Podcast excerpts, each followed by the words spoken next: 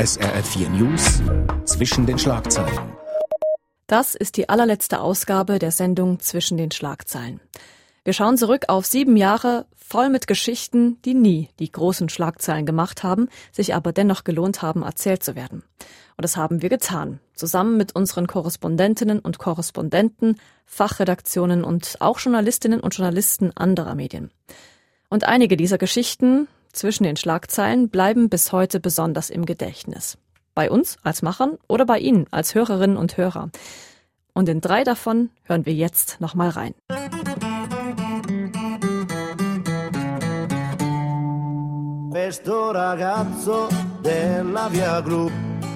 Adriano Celentano hat es 2013 in die Zwischen den Schlagzeilen Sendung von Hans Ineichen geschafft mit seinem Lied von der Via Gluck in Mailand, in der er geboren ist. Bei uns stand aber nicht Celentano selbst im Fokus, sondern wir haben am Beispiel der Via Gluck gezeigt, wie Italien mit dem Thema Denkmalschutz und mit seinen Denkmälern umgeht. Denn auch die Via Gluck sollte damals unter Denkmalschutz gestellt werden. Unsere Gesprächspartnerin, die Journalistin Nadja Fischer, hat darüber etwas gestutzt. Ja, offiziell heißt es, es gehe darum, diese alten Häuser zu erhalten, die eben typisch seien für Mailand, weil zum Hinterhof hin auf jedem Stock Balkone mit Eisengeländern verlaufen, wobei nur an einem kleinen Teil noch diese alten Häuser stehen. Von daher muss ich sagen, überrascht der Plan schon. Offenbar geht die Idee auf eine Bürgerinitiative zurück, die nun die Stadt Mailand aufgenommen hat. Es soll nicht nur die Straße unter Denkmalschutz gestellt werden, am äh, Haus Nummer 14 soll auch eine Gedenktafel angebracht werden, die eben an Celentano und an sein berühmtes Lied erinnern soll. Aber dieser Celentano selber findet es offenbar keine gute Idee, wenn man die Via Gluck äh, unter Schutz stellt.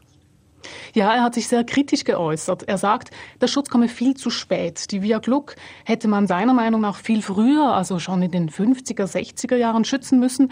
Mailand, ja ganz Italien, wären damals schützenswert gewesen, sagt Celentana. Dann aber setzte eben der Bauboom ein. Parallel zum rasanten Industrialisierungsprozess den Italien nach dem Zweiten Weltkrieg durchgemacht hat. Es zogen Millionen von Süditalienern in den Norden, wo die Städte, allen voran eben Mailand, aber auch Rom, in ganz wenigen Jahren um riesige, hässliche Trabantenstädte erweitert wurden. Und die Via Glucti wurde für Celentano eben das Symbol für diesen Umwälzungsprozess, für die Cementificazione, wie das hier in Italien genannt wird, für das Zubetonieren des Landes, für Bauspekulationen und fürs Verschwinden von Grünflächen. Und heute findet eben Celentano, sei diese Via Gluck wirklich eine der hässlichsten Straßen von Italien. Ich nehme deshalb einmal an, es gibt in ganz Italien hunderte solcher Straßen, solcher Einbahnstraßen mit diesem wilden Durcheinander, wie es es eben in der Via Gluck gibt. Das ist sicher so. Solche Straßen gibt es zuhauf. Wer durch Italien fährt, hat vielerorts den Eindruck, dass ganze Gebiete gewachsen sind ohne irgendeinen Plan. Viele Umwelt- und Kulturschützer beklagen, dass vor allem in Randbezirken, aber auch auf dem Land eigentlich baulich so gut wie alles möglich ist. Es gibt eindrückliche Zahlen, die belegen, dass dieser Bauboom bis heute anhält. Ein Beispiel in der Provinz Brianza in der Lombardei. Da wurde im Jahr 2011 jeden Tag eine Fläche von zwölf Tennisplätzen überbaut. Jeden Tag. Muss man sich mal vorstellen. In Italien gibt es immer wieder Gesetze, die auch nichts anderes sind als pure Geschenke an die Bauindustrie. Gesetze, die es den Hausbesitzern ermöglichen, ihre Wohnfläche massiv zu vergrößern, ohne irgendein Baugesuch eingeben zu müssen. Häufig werden auch die Denkmalpflegen ausgeschaltet. Also da ist wirklich praktisch alles möglich. Und dort, wo es eben bauliche Schranken gäbe, da kümmern sich viele nicht darum. Viele Häuser werden illegal gebaut, mit häufig verheerenden Folgen, wie wir das vor kurzem in Sardinien gesehen haben. Dort hat dieses heftige Unwetter viele Häuser weggeschwemmt, die an ein vermeintlich ausgetrocknetes Flussbett direkt dran gebaut worden waren. Alles illegal natürlich. Die Journalistin Nadja Fischer über Italiens Spagat zwischen Bauboom und dem Erhalt seiner Kulturdenkmäler. Und interessanterweise hat ein anderes, ganz ähnlich gelagertes Thema ebenso viel Resonanz ausgelöst. Auch hier geht es um, sagen wir mal, Städteplanung oder besser gesagt den Plan, eine Stadt untergehen zu lassen. Im wahrsten Sinne des Wortes. Im heutigen Rückblick auf einige spezielle zwischen den Schlagzeilen Ausgaben geht es jetzt um Hassan Cave eine historische Stadt am Tigris im Osten der Türkei, die mittlerweile komplett von einem Stausee verschluckt worden ist. Marlen Oehler hat darüber mit dem Journalisten und Türkei-Kenner Volker Papst gesprochen. Er erzählte im November letzten Jahres von der Stimmung in der Stadt kurz vor der Flutung. Die Stimmung habe ich als eine Mischung zwischen Niedergeschlagenheit und Zweckoptimismus erlebt, weil natürlich die Leute müssen ihre, ihre Häuser verlassen, sie müssen den Ort verlassen, in dem viele Familien seit Generationen gelebt haben. Und das ist einfach eine sehr traurige Angelegenheit. Gleichzeitig haben sich auch, das war auch ein starker Eindruck, den ich hatte, viele Leute mit der neuen Situation arrangiert. Man weiß, dass es unabwendbar ist und versucht jetzt, sich zu überlegen, wie es weitergehen kann. Deswegen auch Zweckoptimismus. Jetzt die Bewohner von Hasan Cave haben lange gekämpft, um dieses Staudammprojekt zu verhindern. Sie sind damit aber gescheitert. Haben die kapituliert? Ich würde sagen, es haben alle kapituliert, die sich dagegen gewehrt haben. Es gab bis vor einigen Jahren noch Hoffnung, dass sich vielleicht dieses Projekt doch noch aufhalten lässt. Aber es ist klar, dass das nicht geschehen wird. Die Staumauer ist praktisch fertig, der Wasserpegel steigt. Gerade vor einigen Tagen hieß es aus Regierungsseite, dass vielleicht schon bis Ende des Jahres das Wasser Hassan Cave erreicht. Es gibt kein offizielles Umzugsdatum für die Leute, die verblieben sind.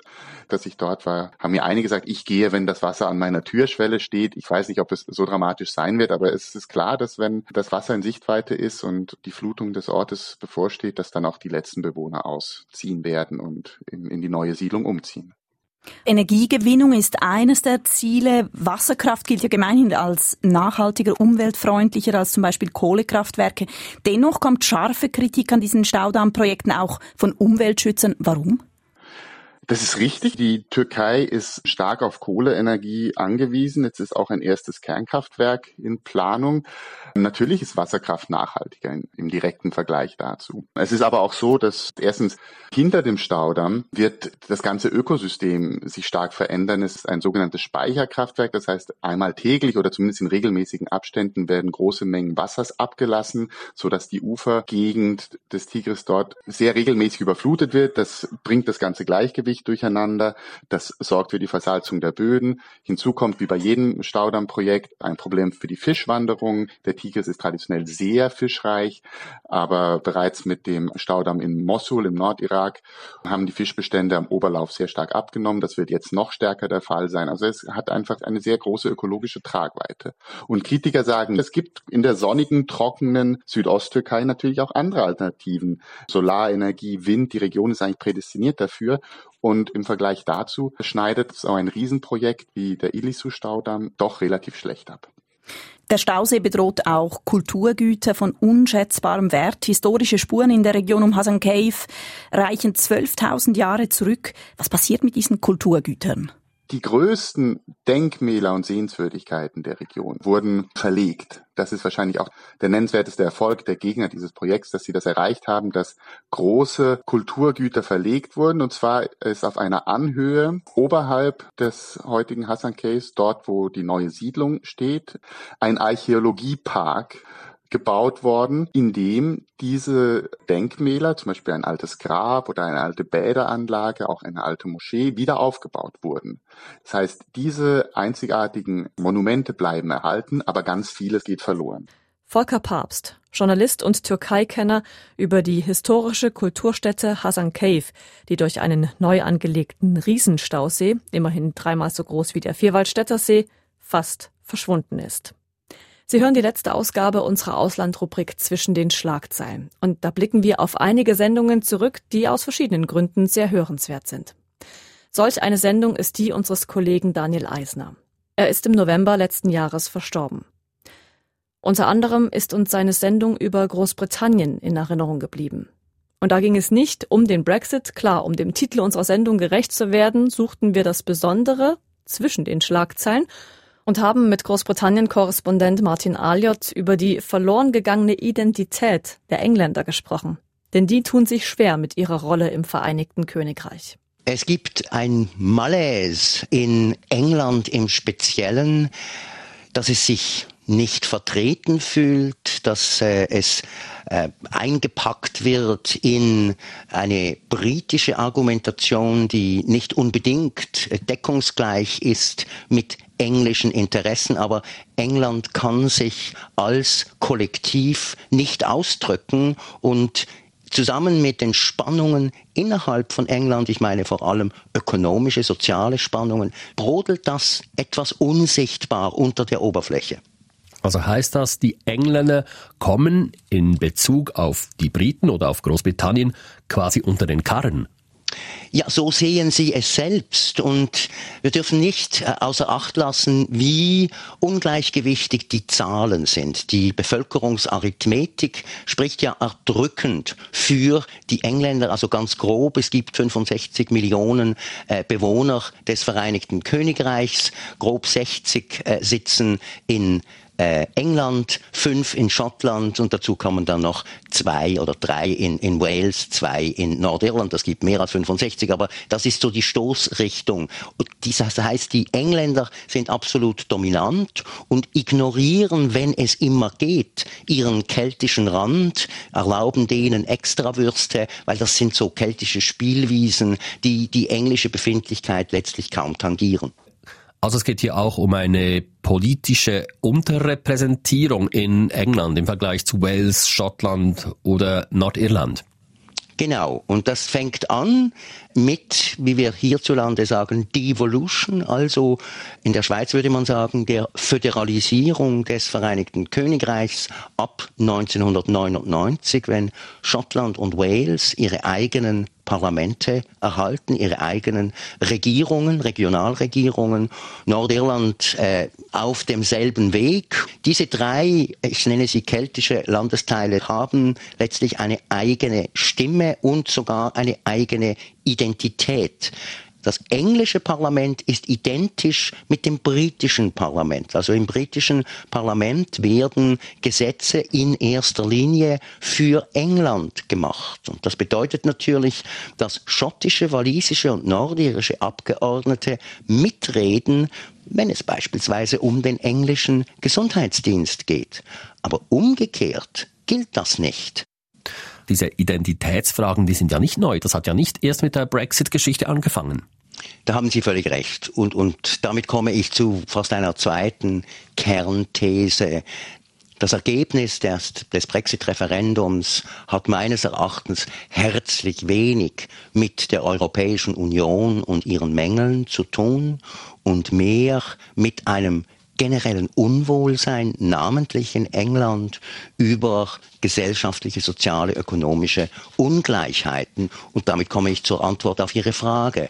Diese äh, die Wurzeln für diese zunehmenden Ungleichheiten, namentlich regional, die liegen bis zurück in die Thatcher-Jahre, also die Explosion einer deregulierten Londoner City, des Finanzplatzes, wo enorme Geldströme geschaffen äh, werden, die den Fiskus natürlich auch nähren, während gleichzeitig auch beginnend unter Thatcher die verarbeitende Industrie immer weiter verkümmert und die Politik das letztlich zulässt. Das heißt, wir haben eine Situation, wo der Großraum London subventioniert den gesamten Rest des Vereinigten Königreichs. Man erlaubt also, man duldet, dass der einst hochindustrialisierte Norden Englands, aber auch die südwalisischen Täler verelenden, ich übertreibe jetzt etwas, verelenden, weil man die Überschüsse in London kreiert, die Trostpflaster und Subventionen verteilen können, aber das System ist meines Erachtens sehr instabil, weil es auf diesen Ungleichheiten und damit auch auf dieser Unzufriedenheit aufbaut.